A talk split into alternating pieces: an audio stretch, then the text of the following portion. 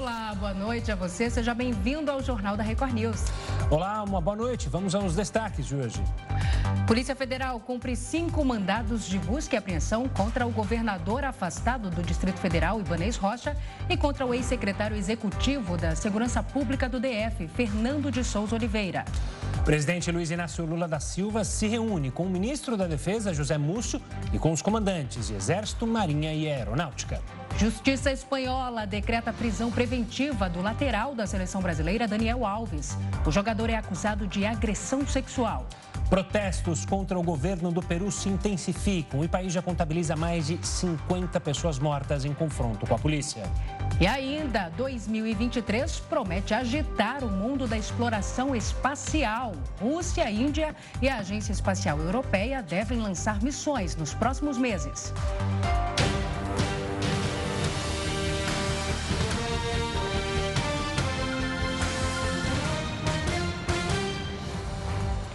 A Polícia Federal cumpriu nesta sexta-feira mandados de busca e apreensão contra o governador afastado do Distrito Federal, Ibanês Rocha, e o ex-secretário executivo da Segurança Pública do DF, Fernando de Souza Oliveira.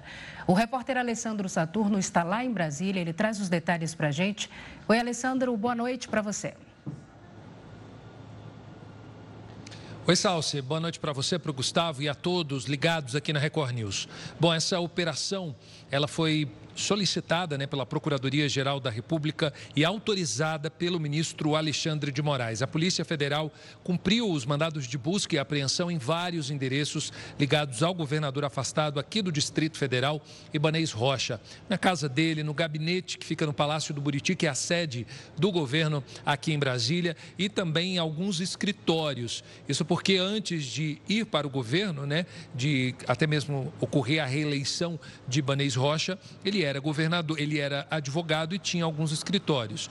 Então, a Polícia Federal foi até esses, escritórios, o que gerou muita polêmica e muita é, controvérsia em relação à atuação da polícia em relação a esses escritórios, uma vez que a lei prevê uma inviolabilidade dos escritórios de advocacia, justamente para resguardar as pessoas que são assistidas pelos advogados. Mas, enfim, por meio de uma rede social, o, o governador afastado, Ibanez Rocha, chegou a dizer o seguinte: que essa operação, na verdade, vai comprovar a inocência dele e que documentos nenhum vão ser encontrados, tendo em vista que ele garante e afirma que é inocente.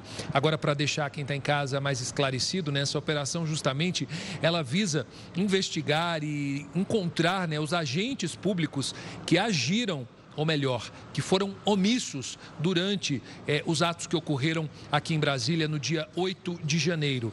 Eh, a informação que a gente tem, foi dada justamente pela Procuradoria-Geral da República, são atos omissivos de forma dolosa, ou seja, quando o agente público deixa de agir, mas de forma premeditada. Como você mesma falou, Salsi, além de Ibanez Rocha, a Polícia Federal também foi na casa de Fernando Oliveira, ex-secretário de Segurança Pública. Inclusive, ele estava de maneira interina, isso porque o Anderson Torres, que é, era o titular da pasta, já estava nos Estados Unidos de férias, né? Então, a informação que a gente tem também da Polícia Federal é que cinco pessoas foram presas, dinheiro e celulares também foram apreendidos nessa operação da Polícia Federal que ocorreu aqui em Brasília e também em alguns estados. Salsi e Gustavo. Tá certo, Saturno. Obrigado pelas informações. Uma ótima noite, um ótimo final de semana. E ainda em Brasília, o presidente Luiz Inácio Lula da Silva se reuniu nesta sexta-feira com o ministro da Defesa, José Múcio, e com os comandantes de Exército, Marinha e Aeronáutica. A reunião foi fechada sem acesso da imprensa. Após o encontro, o ministro José Múcio falou rapidamente com jornalistas. Ele negou que os atos extremistas do dia 8 de janeiro tenham sido debatidos no encontro. E foi para tratar dos investimentos da indústria de defesa no Brasil. Se os senhores me perguntarem, como ele me perguntou, se nós tratamos sobre o dia 8, nós não tratamos, isso está com a justiça nós tratamos da capacidade de geração de emprego que o Brasil tem na indústria de defesa. O ministro da Defesa ainda afirmou que o governo aguarda as investigações para que as providências sejam tomadas contra os responsáveis. Múcio afirmou ainda entender que não houve envolvimento direto das Forças Armadas nos atos em Brasília, embora possa ter havido a participação individual de alguns militares. Eu entendo que não houve envolvimento direto das Forças Armadas. Agora, se algum elemento individualmente teve sua participação, ele vai responder como cidadão. Essa foi a primeira reunião de Lula com os ministros e os chefes das Forças Armadas após o presidente defender a punição dos militares que participaram dos atos extremistas. E o governo federal está articulando o encontro de Lula com o atual presidente da Venezuela, Nicolás Maduro. A reunião entre Lula e o líder venezuelano pode ocorrer durante a viagem do petista à Argentina no próximo domingo, para participar da cúpula da Comunidade de Estados Latino-Americanos e Caribenho, a CELAC. O Brasil retornou ao bloco composto de 32 países dois anos após a gestão anterior ter saído da organização. De acordo com o Ministério de Relações Exteriores, a agenda ainda não está confirmada e vai depender da logística das duas delegações. O Itamaraty também iniciou o processo para reabrir a embaixada do Brasil na Venezuela. Além de Maduro e outros governantes, Lula já tem um encontro confirmado com o presidente da Argentina, Alberto Fernandes, durante o evento. Na sequência, Lula embarca para Montevidéu, capital do Uruguai, onde se reunirá com o presidente uruguaio Luiz Lacage Pou. Além dos líderes sul-americanos, o presidente do Brasil deve viajar no dia 10 de fevereiro para Washington, nos Estados Unidos, onde vai se encontrar com Joe Biden. E olha, a Polícia Federal realizou, realizou uma operação contra financiadores e participantes dos atos de vandalismo em Brasília. Nesta sexta-feira foi deflagrada a primeira fase da Operação Lesa Pátria. A ação foi ordenada pelo Supremo Tribunal Federal, que expediu oito mandados de prisão preventiva e 16 de busca e apreensão. As ordens são cumpridas em São Paulo, Rio de Janeiro, Minas Gerais, Goiás, Mato Grosso do Sul e também no Distrito Federal. E o Rio de Janeiro já começa a entrar no clima do carnaval. De acordo com a Prefeitura, serão 415 blocos e 456 desfiles de rua este ano. Vamos conversar com o repórter Marcos Marinho, que está por dentro de toda a programação. Oi, Marcos, boa noite para você. Com tantos eventos por aí, os foliões poderão acessar um aplicativo para se planejar né, e se localizar na cidade também. É, sim, Salce, boa noite para você, para o Gustavo, para todos que nos acompanham aqui na Record News. Esse ano a gente vai ter aí o apoio da tecnologia para se programar e poder curtir o Carnaval Carioca, o Carnaval de Rua, que é um dos mais famosos do Brasil. Serão mais de 800 atrações. Entre todos esses blocos de desfiles que você mencionou, teremos também oito megablocos, inclusive o da cantora Lecha. Agora, a tecnologia vai chegar na semana que vem. Isso porque a Rio Tour, que é a empresa oficial do turismo, Turismo aqui do Rio de Janeiro, a empresa da Prefeitura do Rio de Janeiro, vai lançar na semana que vem um aplicativo para telefones celulares.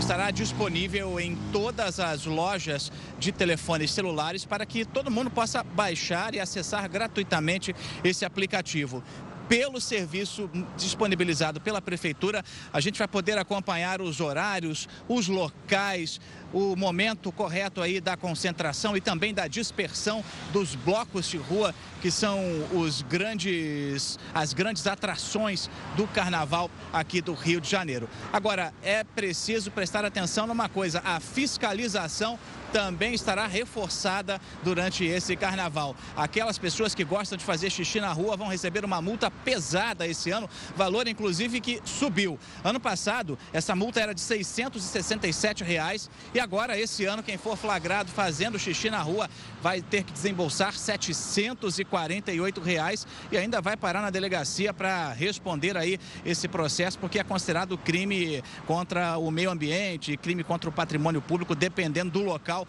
onde essa pessoa for flagrada. Então, semana que vem a gente vai ter o aplicativo da Prefeitura para conferir os locais e os horários dos blocos de carnaval. Teremos então mais de 800 atrações pela cidade, o Carnaval de Rua, que é tão famoso aqui no Rio de Janeiro. Salce, Gustavo, volto com vocês. Tá certo, Marcos. Obrigado pelas informações. Um forte abraço, um ótimo final de semana.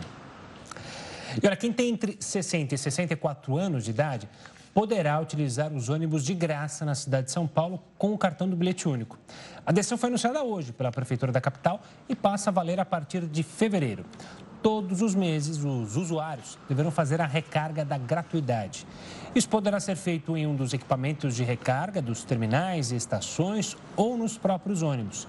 Quem não tem o cartão pode apresentar um documento oficial com foto ao motorista e desembarcar pela frente do veículo. O Fórum Econômico Mundial, realizado em Davos, na Suíça, chegou ao último dia desta sexta-feira. O encontro, considerado um dos principais para vários países, teve como tema nesta edição a cooperação.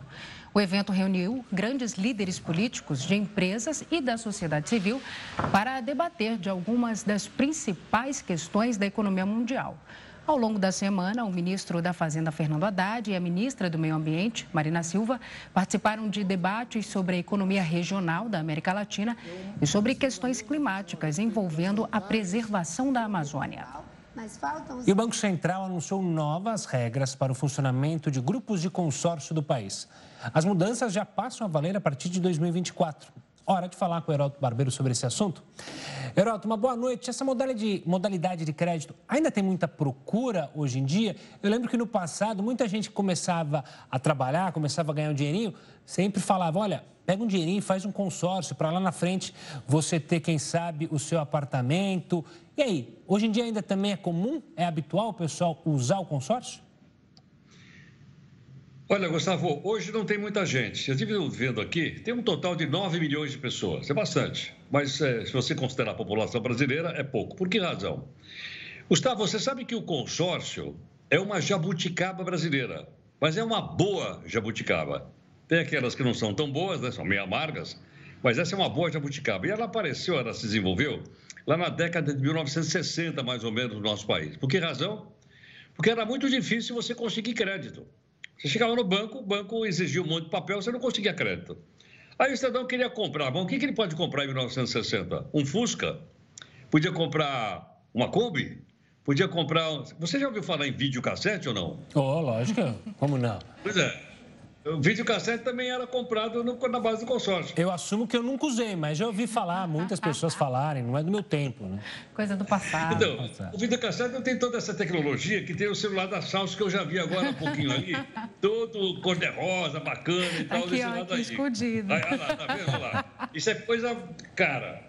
Então, o que você faz? Você faz, se você entra num grupo de consórcio. Agora, é, você vai receber, vai receber uma carta de crédito. Antigamente você recebia o carro ou recebia o videocassete. Não, você recebe uma carta de crédito, você pega aquela grana e pode comprar o carro, pode comprar o apartamento, etc. Então o Banco Central diz: olha, você vai receber com valor nominal corrigido. Tudo bem. Então isso realmente é uma coisa muito importante.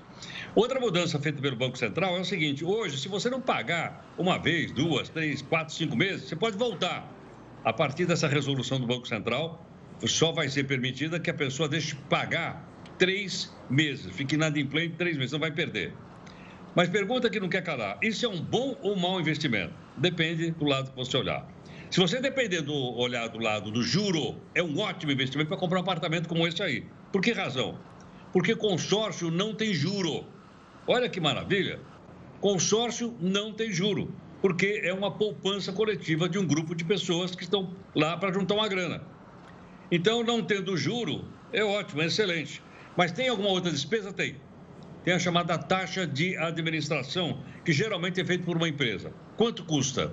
Mais ou menos 1 a 2% do, do, do valor. 1 a 2% de taxa de administração. Então, se porventura você quiser comprar uma moto como essa aí e entrar no consórcio, antes de qualquer forma, você pergunta o seguinte: qual é o valor da taxa de administração? Se for perto de dois, é ruim. Se for perto de um, é melhor. Então, logicamente, claro, você vai ficar perto de um. O consórcio ele é fiscalizado pelo Banco Central, por isso é que nós começamos essa conversa aqui com essa nova resolução. Portanto, é uma coisa garantida. Agora, onde é que está o pé de barro? O pé de barro é o seguinte: o consórcio se reúne uma vez por mês. Vamos supor que ele seja em 60 meses. É, uma vez por. São cinco anos. Aí você resolve e diz: olha, nós vamos sortear duas cartas de crédito. Uma sorteio. Qualquer um pode receber. A segunda é por lance. Então, se você não pegar por sorteio e não tiver grana para dar lance, você vai indo lá para frente. e você poderá ficar, então, até cinco anos na fila para receber aquela carta de crédito. É uma forma de poupança? É uma forma de poupança. É interessante, é interessante. Mas hoje, como vocês sabem aí, cinco anos é muito, a gente já quer logo né, pegar a moto e sair andando. Para isso, você tem que arrumar um financiamento do banco ou de uma corretora, mas aí a taxa de juro é aquela salgadíssima, né? E ela também é capitaneada pelo mesmo Banco Central que controla o consórcio. Vocês vão entrar num desse aí ou não? Eu vou entrar para buscar a Kombi, a sua Kombi. Vou entrar num consórcio para comprar a Kombi. A Kombi que foi do Heródoto Barbeiro, eu vou querer comprar. Será que ainda tem um consórcio desse, Heródoto? Ah, não tem. Esse acabou faz muito tempo. Viu? Hoje a gente compra outras coisas né, no consórcio. Moto, apartamento, casa, moto principalmente. Mas se você não for sorteado ou não tiver lance, meu amigo, você vai ficar um tempão na fila lá com aquela bicicleta esperando vir aquela moto. tá certo, Heroto. Tem um ótimo final de semana. Sextou para você. Igualmente. Mas olha, aquele celular ali é uma coisa maravilhosa. É, e ela, ela usa capinha de acordo com a roupa que ela está usando. Olha que legal. É, isso é coisa chique. É que eu anoto tudo aqui, entendeu? É, hoje, em dia, hoje em dia a gente acabou com os bloquinhos, né, Herota? É tudo no celular. Não tem mais bloquinho, jornalista. Exatamente. Tchau, gente. Um grande abraço para vocês. Tchau, tchau, tchau. Boa noite. A ministra da Saúde, Nízia Trindade, anunciou que o Brasil vai receber um novo lote de vacina contra a Covid-19. A entrega deve acontecer até amanhã. O Brasil vai receber entre hoje e amanhã 7,7 milhões de doses de vacinas da Pfizer para o público infantil. O anúncio foi feito pela ministra da Saúde, Nízia Trindade, pelas redes sociais. A entrega faz parte do contrato aditivo para mais de 50 milhões de doses do imunizante. Segundo a pasta, 3,2 milhões de doses serão destinadas ao público de 5 a 11 anos e 4,5 milhões para crianças de 6 meses a 4 anos. Do público de 5 a 11 anos. No começo do mês, a secretária de Vigilância em Saúde e Ambiente, Etel Maciel, já havia anunciado as tratativas com a Pfizer para renegociar os prazos de entrega e sanar o desabastecimento de doses para o público infantil. O Ministério da Saúde não informou quando as vacinas serão distribuídas para os estados. Isso porque os lotes passam por análise do Instituto Nacional de Controle de Qualidade em Saúde.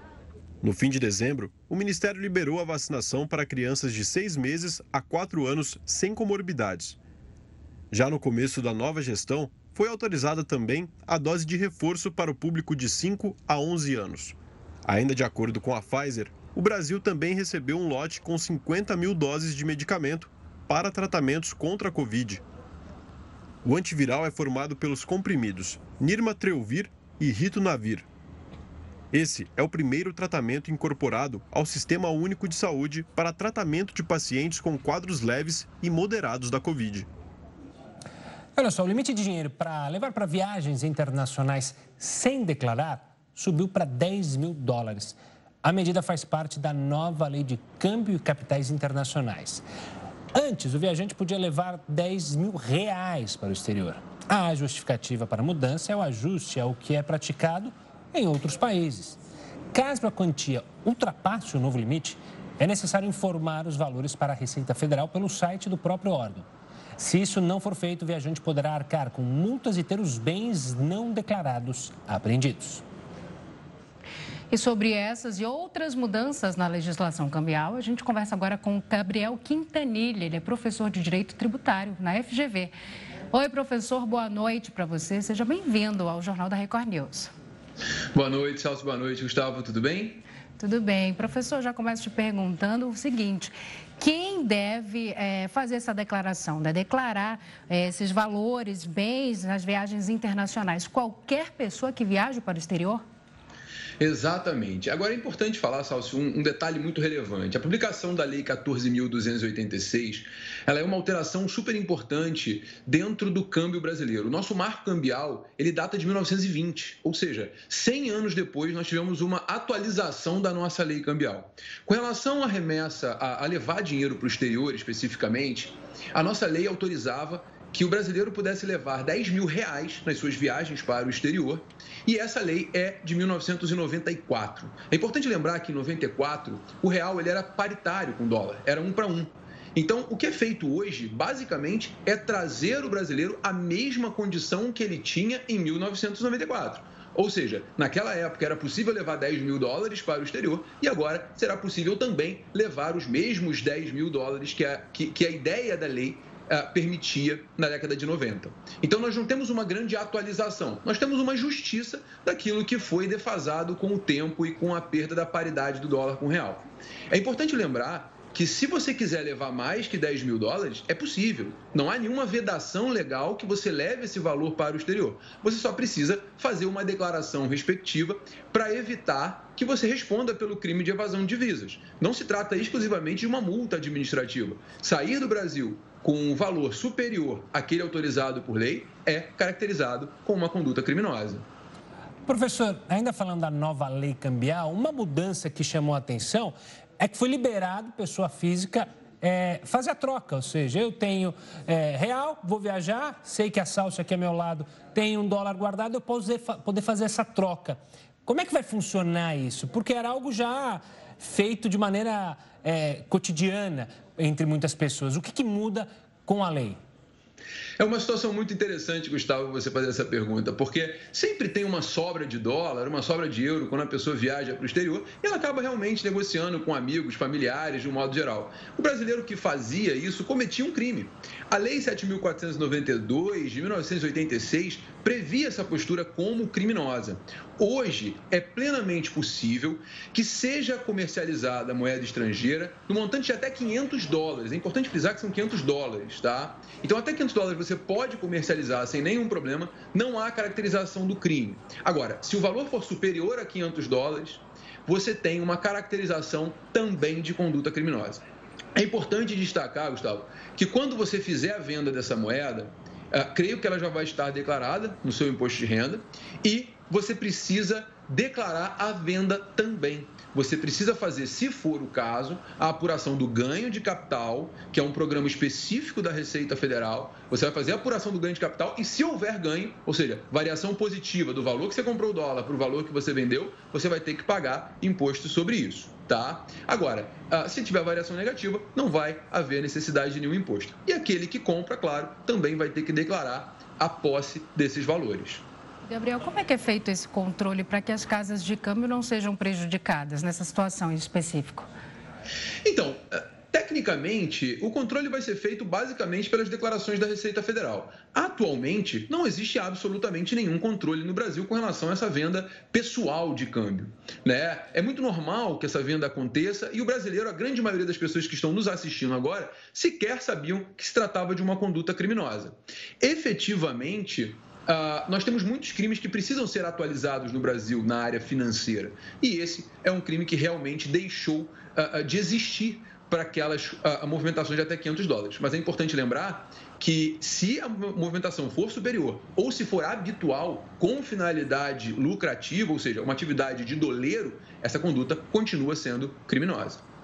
Professor, uma das propostas dessa nova lei também seria de desburocratizar e também ajudar a entrada de dinheiros de investidores aqui no Brasil e também a remessa de reais para fora do país.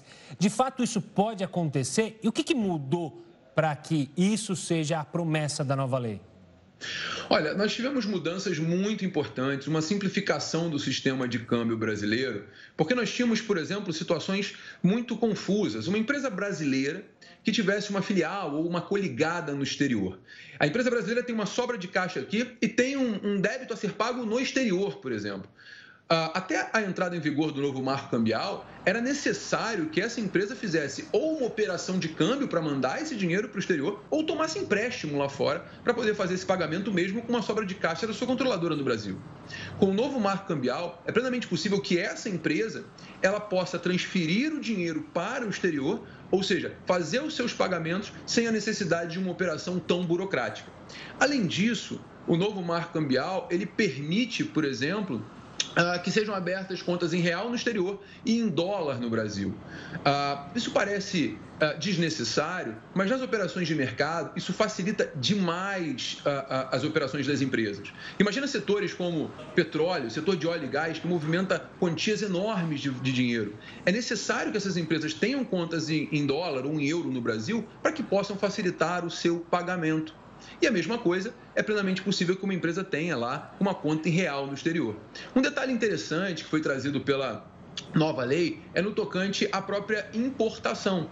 Se o importador ele toma um crédito no exterior, ele pode efetivamente começar a fazer esses pagamentos, ainda que o produto importado não esteja no Brasil. Antigamente era uma exigência que o produto chegasse aqui primeiro, para que então fosse fechado esse contrato. Ou seja, nós temos aqui uma simplificação muito grande e essa simplificação, atualização, né, eu diria mais que uma simplificação, uma atualização do mercado de câmbio para a, a, a, o século 21, né, porque nós estávamos lá atrás, em 1920, é, realmente ela é necessária e está de acordo com as normas da OCDE para que o Brasil avance economicamente e tenha um, um sistema muito mais fácil da moeda estrangeira ingressar no país isso vai uh, gerar mais competição e certamente vai representar uma maior facilidade uh, na obtenção de moeda estrangeira. Gabriel, e com essa nova lei, você enxerga a possibilidade de vir a existir um PIX internacional? Olha, a grande verdade dos fatos é que já existem estudos avançados para a instituição do PIX internacional. É, já existe uh, no BIS, né, que é o Bank of International Settlements, um estudo muito avançado, já há testes para a realização de um PIX internacional, e isso pode ser uma realidade muito em breve. Tá certo, professor. Obrigado pela participação, pela explicação, então, dessa nova legislação, dessa modernização na lei cambial brasileira. Um forte abraço e até uma próxima. Foi um prazer muito grande. Abraço forte, até a próxima. E olha, os protestos contra o governo do Peru se intensificaram e mais de 50 pessoas já morreram. Após um dia de greve nacional, as manifestações no Peru ganharam força e terminaram mais uma vez em confronto com a polícia. Uma morte foi confirmada em Arequipa, a segunda maior cidade do país. Os protestos ocorreram em diversas regiões do país, mas com maior foco em Cusco, Lima e Juliaca. Os manifestantes chegaram a cercar aeroportos e tentaram invadir os locais, mas sem sucesso. Em Lima, a polícia precisou usar gás lacrimogênio contra as pessoas que estavam no ato. A capital peruana também foi palco de confrontos com policiais. Em um pronunciamento pela televisão, a presidente do Peru, Dina Boluarte, questionou a legitimidade dos protestos e afirmou que os manifestantes querem apenas o caos para o país. Os que estão marchando diariamente, quem os financia? Aos que estão protestando diariamente, quem está financiando vocês? Por que vocês não estão trabalhando? E que dinheiro estão trazendo para suas casas? Por que vocês estão deixando suas famílias para protestar se não há nenhum benefício social necessário para o país? Vocês estão exigindo algo fora do Estado de Direito.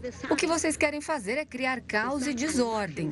E, em meio a esse caos e desordem, assumir o controle do país. Depois dos atos, um incêndio começou no centro de Lima e a polícia precisou isolar o local. Não foi confirmado que deu início ao fogo na capital peruana. Os peruanos estão nas ruas desde dezembro do ano passado e exigem a renúncia de Dina Boluarte, a liberdade do ex-presidente Pedro Castilho e novas eleições.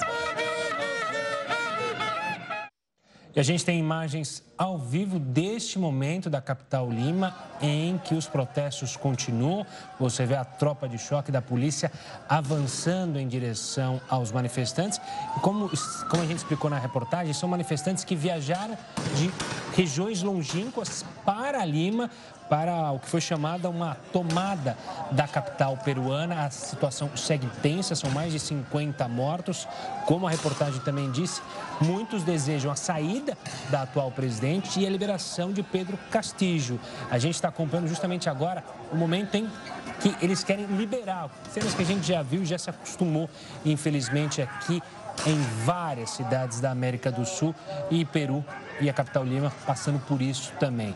É, a tropa de choque avança para tentar retirar esses manifestantes que são inúmeros uso de bombas de gás lacrimogênio, uso também de gás de pimenta para retirar esse pessoal na rua. A gente vê também é, um uso de fogo por parte dos manifestantes em materiais para fechar as ruas, até a imagem que chama a atenção, um cachorro no meio da confusão que a gente acompanha ao vivo lá da capital Lima. Repetindo, são mais de 50 mortos. Muitos desses apoiadores, desses manifestantes, são apoiadores do presidente Pedro Castillo, que tentou dar um alto golpe e aí a crise política que já se estendia no Peru chegou a esse ponto.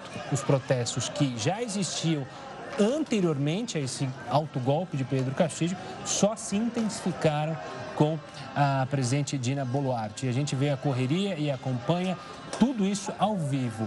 Em instantes, a gente volta com qualquer novidade sobre o que está acontecendo lá na capital Lima. Tensão redobrada para esse caso aqui no Peru. A avalanche no Tibete deixa 20, 20 mortos e 8 desaparecidos. O Jornal da Record News volta já. A Justiça Espanhola decretou a prisão preventiva do lateral da seleção brasileira, Daniel Alves. O jogador acusado de agressão sexual em uma boate de Barcelona no fim do ano passado não terá direito à fiança. O jogador brasileiro foi detido hoje ao comparecer voluntariamente para depoimento no caso em que é investigado por agressão sexual. O atleta deixou a delegacia preso sob custódia em uma viatura. O pedido de prisão sem direito à fiança foi solicitado pelo Ministério Público e acatado pela juíza de Barcelona. Daniel Alves deve seguir preso até o julgamento do caso, que deve acontecer em alguns dias. A autora da acusação, que não teve a identidade revelada, também foi ouvida hoje pela Justiça.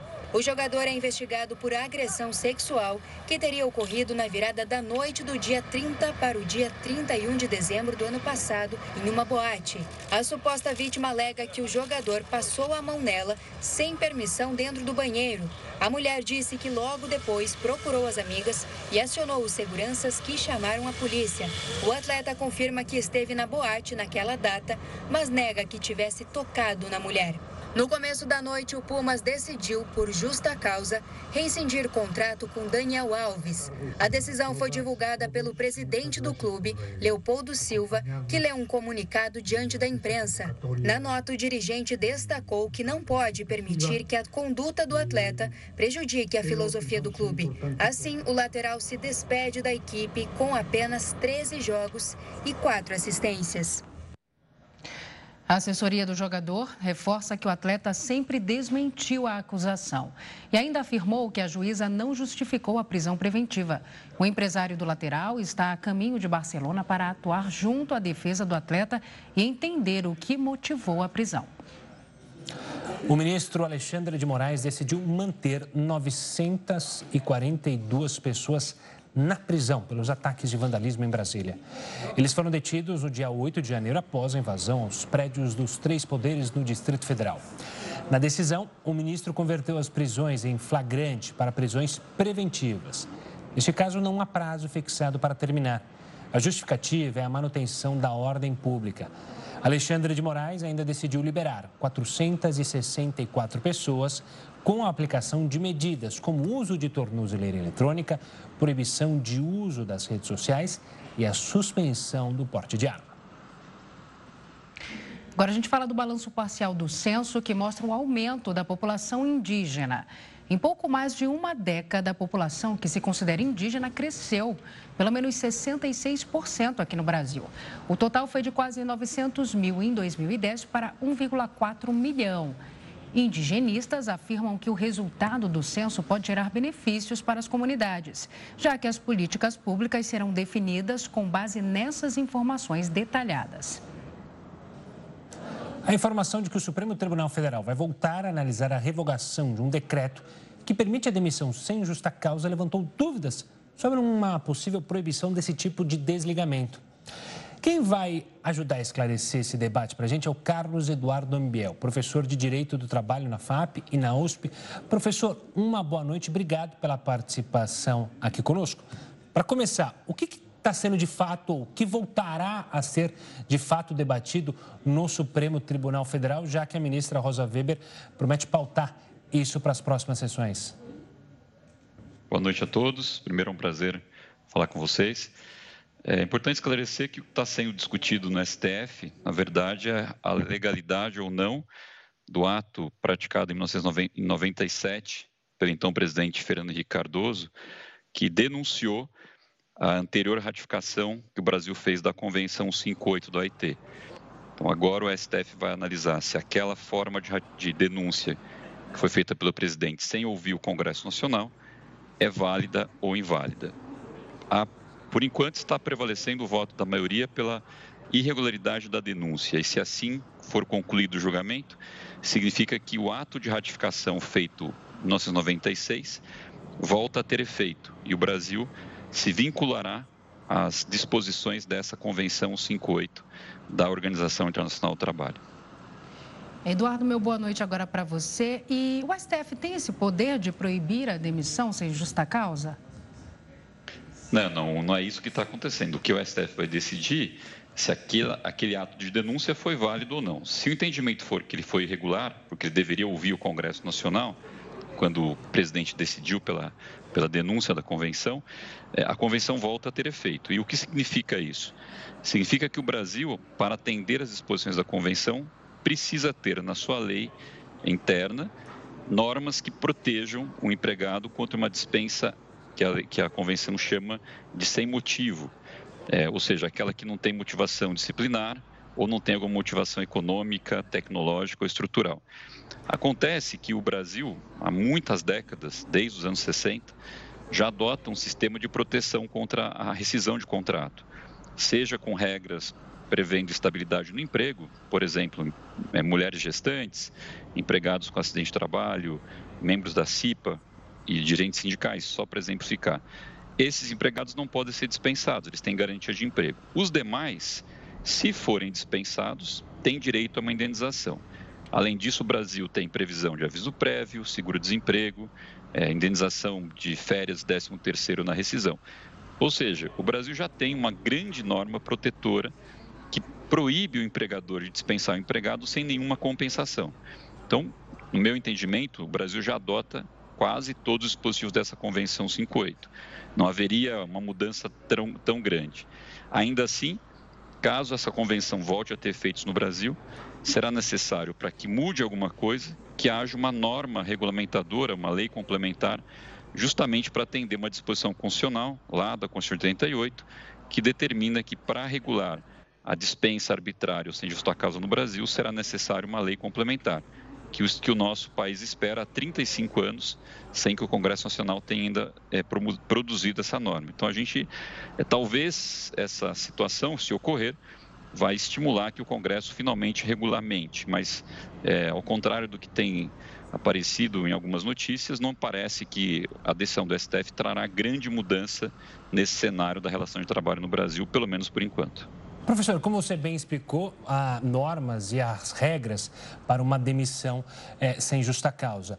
O que faltaria, então, seria justamente o empregador dar o motivo pelo que estaria dispensando o profissional, ou seja, o Congresso teria que é, se posicionar sobre isso. Ou seja, olha, é, você está sendo demitido porque você, a gente está em uma fase de crise, é isso mais ou menos? O que, que faltaria para seguir a norma lá é, da década de 90 que foi ignorada? Na prática, o que faltaria talvez fosse regulamentar melhor os casos de dispensa coletiva quando vários empregados são dispensados e o Brasil não tem uma regra muito clara quanto a isso. É, nos demais casos, nós já temos uma proteção. E eu ouso dizer o seguinte: a nossa norma protecionista no Brasil é mais, melhor do que a própria sugestão da Convenção 58. Só para vocês terem uma ideia, nos termos da Convenção, se considera uma dispensa justificada aquela que tenha motivo, por exemplo, em questão tecnológica ou questão econômica. No Brasil hoje, se uma empresa estiver em recuperação judicial ou houver uma mudança de tecnologia que justifique a troca de alguns postos de trabalho por uma máquina, esses trabalhadores terão direito a uma indenização. Então, pela lógica da convenção do OIT, o Brasil poderia, sem desrespeitar a convenção, criar, por exemplo, um sistema em que o empregado dispensado quando a empresa está em dificuldade econômica poderia ter uma indenização menor ou sequer ter uma indenização. Mas o Brasil tem uma norma melhor que essa. Todo mundo que é dispensado no Brasil, exceto aqueles que cometam falta grave, uma conduta pessoal e disciplinar, recebem pelo menos uma indenização. Se a convenção for ratificada e o, e o legislador mudar a norma interna por meio de uma lei complementar, o que ainda demoraria algum tempo, talvez a gente poderia inclusive prever multas diferentes, valores diferentes de indenização para empresas que têm problemas econômicos, mudanças tecnológicas e dando uma indenização maior para aquela dispensa que não tiver causa nenhuma. Então esta é a ideia da convenção. Mas o Brasil está muito longe de desrespeitar. O Brasil tem normas que se aproximam muito do que a convenção diz, e em alguns pontos é até mais protetor do que a própria recomendação da OIT. Eduardo, é uma discussão que vem a calhar agora, porque ontem mesmo nós falávamos aqui sobre o caso da Americanas, né, que está em processo de recuperação judicial, e das centenas de funcionários que estão preocupados aí com o futuro deles, né? O que, que vai acontecer com todos esses funcionários a partir de agora? Exato, então esse é um bom exemplo.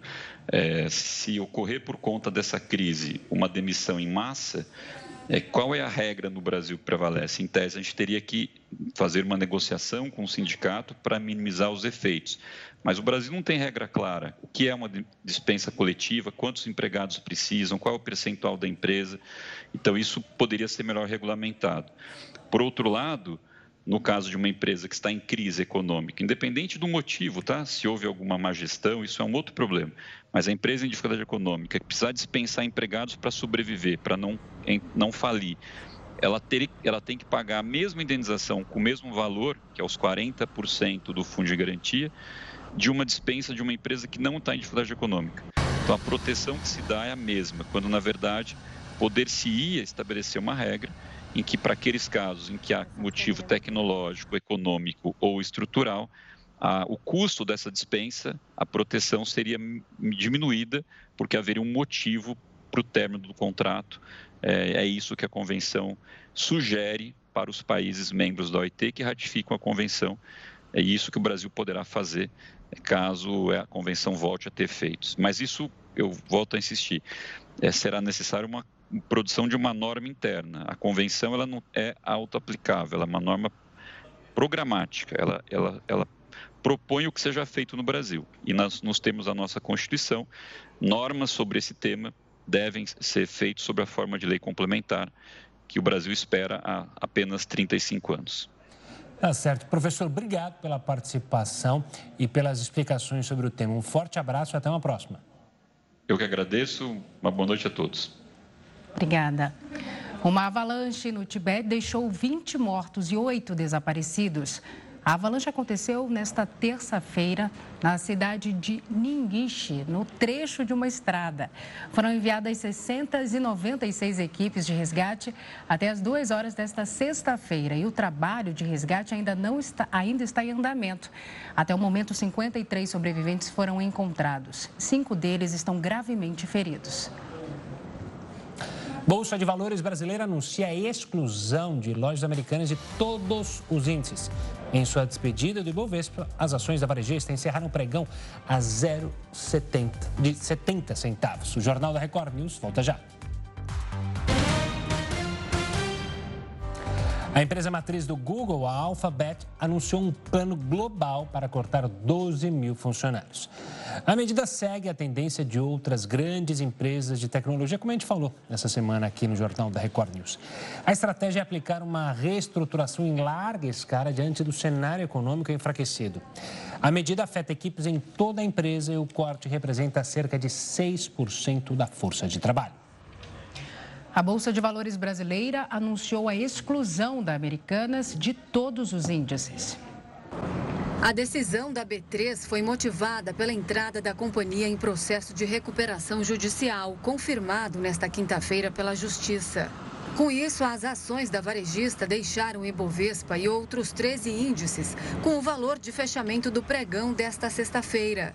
O que a gente pode é, observar é que tem uma possibilidade do papel é, é, sofrer mais com esse movimento, dado que esses fundos eles vão é, zerar as suas posições e isso pode impactar no, no ao longo do, de hoje ou ao longo das próximas semanas para que o papel ainda sofra um pouquinho mais, né, com essas vendas desses grandes índices. Ao final do dia, cada papel da Americanas era negociado a 70 centavos. O preço equivale a uma queda de quase 95% em comparação ao período anterior à crise da empresa. No dia 11 de janeiro, antes da companhia anunciar a inconsistência contábil de 20 bilhões de reais, cada ação era negociada a 12 reais. Apesar de não estarem mais na composição de índices, os papéis continuam sendo negociados pela B3. Mas os investidores precisam ter cuidado, pois as ações devem passar por um período de muita volatilidade. É um papel que vai ser utilizado para investidores e para os traders né, especularem nos próximos dias. Né? E, e então a gente tem que, tem que ficar de olho e tem que ter cuidado. Né? A empresa ela realmente está numa situação, uma situação muito delicada que pode acontecer eventualmente num prazo um pouco mais à frente, é, existe uma corrente, existe uma especulação em que outras varejistas, outras empresas concorrentes podem entrar nesse processo para poder eventualmente comprar uma participação, comprar um pedaço de lojas americanas e com isso gerar uma expansão. A Comissão de Valores Mobiliários anunciou uma força-tarefa para investigar o escândalo da Americanas. O órgão regulador já possui sete processos a respeito do caso. E olha, a Juventus, a Vecchia Senhora, foi punida com a perda de 15 pontos no campeonato italiano pela Justiça Desportiva do país, devido a justamente fraudes fiscais nas contratações de jogadores. Todos os ex-membros do Conselho de Administração do clube foram suspensos, ainda que tenham pedido demissão no final de 2022. O ex-presidente, André Agnelli, pegou gancho de 24 meses e Pavel Nedved, ídolo do clube e ex-vice-presidente por oito meses. Por outro lado, outros clubes que estavam envolvidos na mesma investigação foram absolvidos. Esse é o segundo escândalo envolvendo a Juventus desde neste século. Em 2006, foi descoberto um caso de favorecimento ao clube. O Calciopoli, como ficou conhecido aquele escândalo, resultou na perda dos dois títulos italianos da Juventus e também o rebaixamento imediato da equipe para a Série B. 2023 promete agitar o mundo da exploração espacial. Você confere os detalhes em instantes aqui no Jornal da Record News. 9 horas e 56 minutos, a gente volta a mostrar imagens ao vivo da capital Lima, no Peru, onde as manifestações e a tensão permanece. Ontem a gente mostrou mais cedo um incêndio de grandes proporções por causa dessa manifestação. Você vê agora que agentes de segurança fazem aí é, o cuidado com um dos policiais que teria sido atingido por algum disparo, ao que se parece. Essas imagens estão chegando ao vivo aqui na Record News. A situação segue tensa. Ontem os protestos se elevaram a um nível ainda não visto, apesar de já 50 mortos. É, em outras cidades, também como Arequipa e Cusco, os manifestantes seguem se enfrentando com as forças militares. A maioria desses manifestantes, apoiadores do ex-presidente Pedro Castillo. A situação segue muito tensa em Lima, capital do Peru. Agora, a gente vê que esse trecho que estava bloqueado pelos manifestantes foi liberado, mas ainda assim uma tensão no local. Só lembrando, gente, que o governo brasileiro vem alertando no seu portal, né, no portal do consulado, que os protestos sociais em diversas regiões turísticas do Peru têm provocado bloqueios de estradas, contingenciamentos em aeroportos, que resultam aí na retenção temporária de turistas brasileiros e podem ter dificuldades para receber assistência consular que a embaixada tem procurado oferecer. Por isso, o Ministério das Relações Exteriores recomenda que cidadãos brasileiros considerem adiar temporariamente essas visitas ao Peru que não sejam urgentes ou indispensáveis. Brasileiros que estejam no Peru ou tensionem viajar àquele país devem também manter-se informados sobre alertas para viajantes na página do Serviço do Consulado da Embaixada do Brasil em Lima e no portal do Consulado e devem seguir também as recomendações que estão expressas no portal, em especial as que dizem respeito a cuidados a serem tomados em viagens e deslocamentos por via terrestre. Aí a gente acompanhou então essas últimas imagens. Qualquer novidade sobre a situação você vai acompanhar durante a nossa programação aqui na Record News.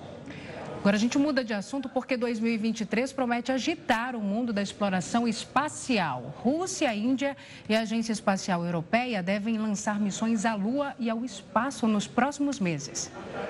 One, quem deve fazer a primeira missão espacial em 2023 é a Índia, que fortaleceu o programa espacial nos últimos anos. O país planeja lançar a missão Chandrayaan-3 à Lua em junho, levando um módulo de pouso e um carro robótico para explorar a superfície lunar. A Índia chegou à Lua pela primeira vez em 2008 com a Chandrayaan-1. Os russos planejam lançar a missão Luna 25 em julho, colocando uma sonda na Lua para coletar amostras da região polar sul do satélite. 2023 uh, eh, vai marcar uh, o início da reconquista da Lua. Reconquista que vem uh, em duas frentes, uma para finalmente é, estabelecer uma estação ou várias estações permanentes, né, com propósitos de estudos científicos, mas também de engenharia, bem como de exploração comercial da Lua, também como uh, mineração ou até mesmo uh, exploração comercial como turismo a SpaceX do bilionário Elon Musk planeja levar o bilionário japonês Yusaku Maizawa e outros oito passageiros na viagem Dear Moon ao redor da Lua no final do ano. Esta seria a primeira missão do veículo Starship capaz de transportar 100 pessoas. Já a principal agência espacial do mundo, a NASA, planeja lançar a próxima missão lunar em 2024. Chamada de Artemis 2, ela levará astronautas para orbitar a Lua de fato, nós tivemos grandes conquistas no ano passado, né, em 2022, com a missão Artemis, que deu uma voltinha na Lua. Né, nós tivemos a conclusão da Estação Espacial Chinesa. Tivemos também o lançamento do telescópio espacial James Webb, né, que está sendo fascinante os resultados que ele está obtendo. É, então, 2023 promete grandes conquistas na área de exploração espacial. Além disso, a agência americana deve lançar a missão Artemis 3 em 2025 ou 2026, levando a primeira mulher e a primeira pessoa negra à Lua. Será a primeira vez que as pessoas vão caminhar na Lua desde a última missão Apollo em 1972.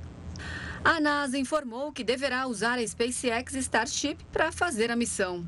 Podemos dizer que a missão Artemis ela está lançando uma nova fase na conquista espacial, né? Digamos aí talvez, quem sabe, uma nova corrida espacial, né? lembrando do que aconteceu lá na década de 60, 70.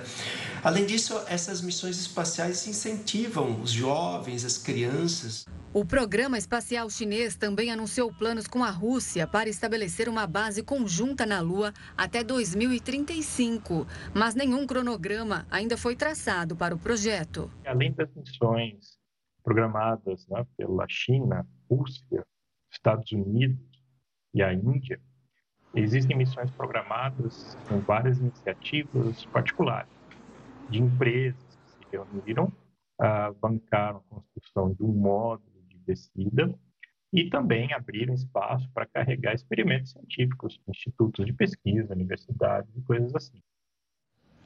O Jornal da Record News fica por aqui. Muito obrigada pela sua companhia. Tenha uma ótima noite, um ótimo final de semana e fique agora com o News às 10 com a Suzana Busanello. Até segunda-feira.